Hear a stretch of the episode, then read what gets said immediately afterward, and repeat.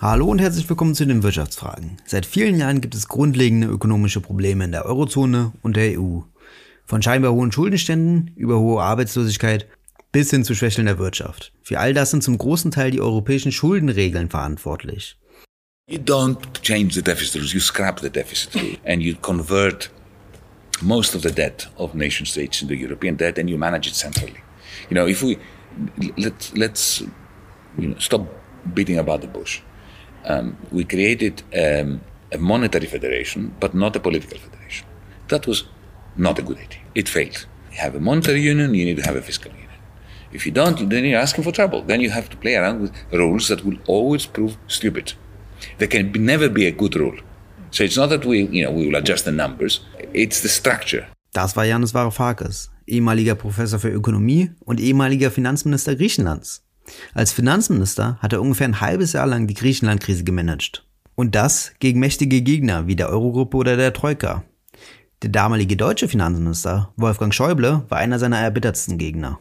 Varoufakis kennt also nicht nur die formalen, sondern auch die machtpolitischen Spielregeln der EU. Seither setzt er sich für andere Spielregeln ein. Manche sollen reformiert, andere eingehalten und wiederum andere abgeschafft werden. Dass die Regeln mindestens reformiert werden müssen, zeigt ein nüchterner Blick auf die Zahlen.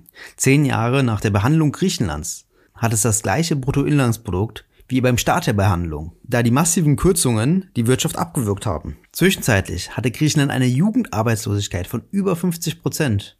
Was das vor Ort real bedeutet, kann man sich kaum vorstellen. Aufbauend auf diesen falschen Regeln hat man in Ländern wie Griechenland auch die falsche Medizin angewendet. Was mit den Regeln genau passieren sollte, wird Janis gleich näher ausführen. Kurz aber nochmal zurück nach Griechenland. Die gegenteilige und die richtige Medizin wäre ein Green Deal gewesen, der massive öffentliche Investitionen und ordentliche Sozialausgaben beinhaltet. Lieber Janis, du forderst seit Jahren den Green Deal. Die Frage ist aber wohl eher, wie wollt ihr ihn finanzieren? Since the beginning of the pandemic, the European Central Bank printed 2 trillion euros. Recall that Ursula von der Leyen, um, when she became president of the European Commission, announced a 1 trillion euro Green Deal by the end of the decade, whatever. That money doesn't exist. Okay, she announced one trillion, but there's no. I counted how much money there was there in budgeted for. It was 29 billion, not 1,000 billion. So it was a fake. The Green Deal is a fake because the money is not there. So that one trillion was not there. But since the pandemic, the ECB printed two trillion and gave them away. To whom? Deutsche Bank, Finanzbank, Santander, Societe Generale, And they gave it to the big banks on the assumption that the big banks would then give it to companies and the companies would invest in good quality jobs, green energy and so on. No, they didn't. What they did was, you know, the money that went to Siemens, the money went to Alstom. Um, what they did was they went to Frankfurt and they bought back their own shares. So the Frankfurt Stock Exchange did magnificently well. Their salaries skyrocketed, no jobs, no green energy. And then you have lignite powered fire stations, you have Nord Stream 2, right? And you have the fiasco of COP26 in Glasgow. Uh, so what we're saying is something really very simple.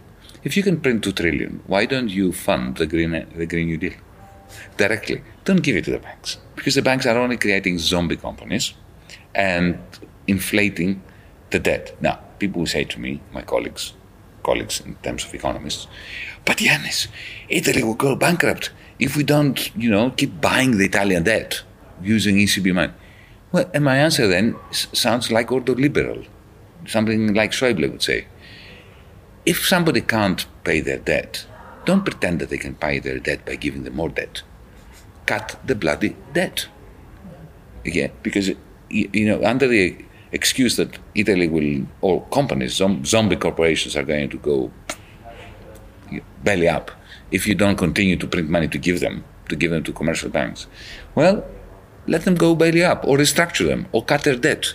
Do not give them more money, keeping interest rates zero, destroying pension funds here in Germany, angering the Schwabian housewife, the mythical figure that supported Merkel once upon a time, eh?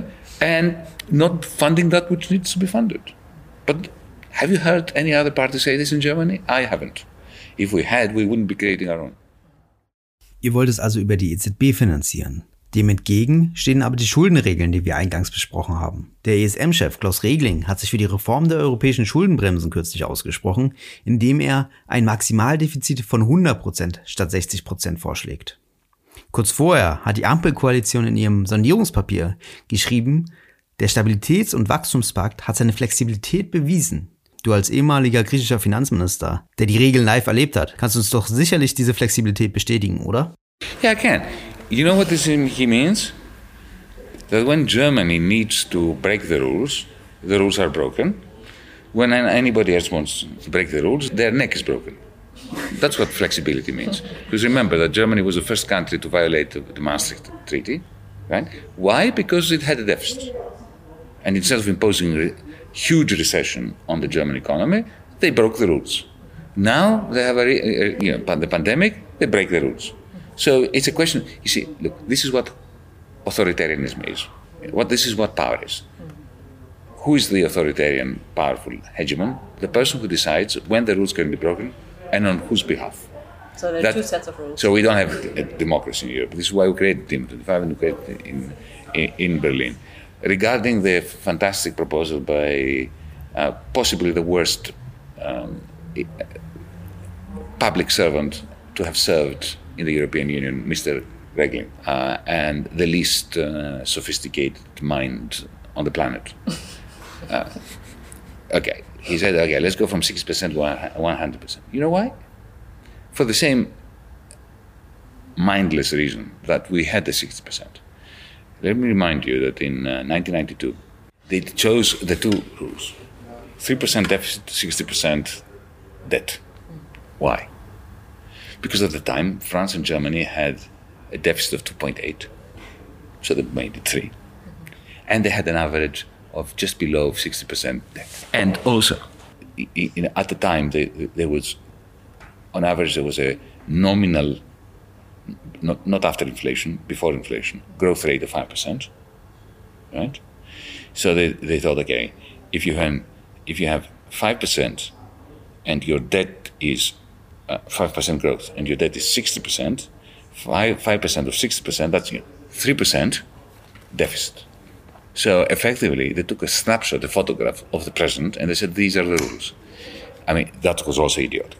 This is not how to operate, you know, because you know that capital has ups, downs, and so on. To take a snapshot of where you are and say, this is where we're going to be, and put this in the rules, you know, this is asking for trouble. And of course, you know, when things changed, Germany violated those, those same rules. So now all, all Mr. Regling did in his infinite wisdom, he noticed that um, annual growth rate is not 5%, nominal, it's 3%. So if, you, if you have a three, to, to stick to the 3% deficit and to have a 3% growth, you, know, you need 100% debt. That's all. But if we, even if you impose that, let's say that we all agree with the ESM that we should have a the 60% to go to 100%, right? Italy has 155%, Greece has 200%. To make Italy within 20 years go from 150% to 50%, effectively turn it to a desert and you call it peace. Das ist klar. Nochmal zurück zu den Schuldenregeln. Wie müssen sich die Schuldenregeln in der EU ändern, sodass ein Green New Deal möglich wird? You don't change the deficit rules, you scrap the deficit rule and you convert most of the debt of nation states in the European debt, and you manage it centrally. You know, if we let's let's you know, stop beating about the bush. Um, we created um, a monetary federation, but not a political federation. That was not a good idea. It failed. So now either we should go back to our own currencies or create a proper federation. We are federalists, we want to see a proper federation. So imagine you have a federal minister that manages the debt and you know, has a federal tax like the United States, like a federation. Now, we don't have to emulate the United States. I hope we don't on everything, right?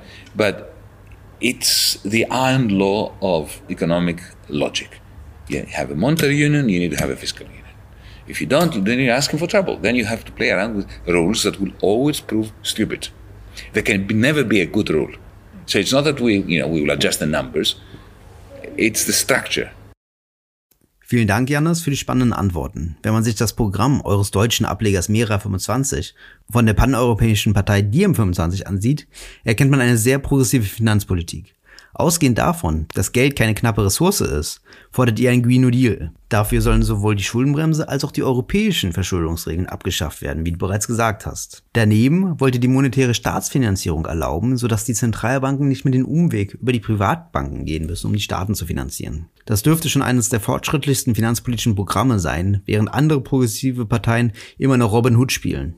Falls euch das politische Projekt von Mera 25 näher interessiert, könnt ihr ein Jacobin könnt ihr ein Interview von mir und Ines Schwertner auf jacobin.de mit Janis Varoufakis und der Deutschlandchefin Juliana Zieter nachlesen. Ob Mera 25 auf die deutsche Finanzpolitik Einfluss haben wird, werden wir genauso sehen, wie es mit den Fiskalregeln der EU unter der Ampel weitergeht. Wie immer könnt ihr den Podcast gerne abonnieren, die Folge teilen oder mir Feedback auf den sozialen Medien geben. Bis zum nächsten Mal bei den Wirtschaftsfragen.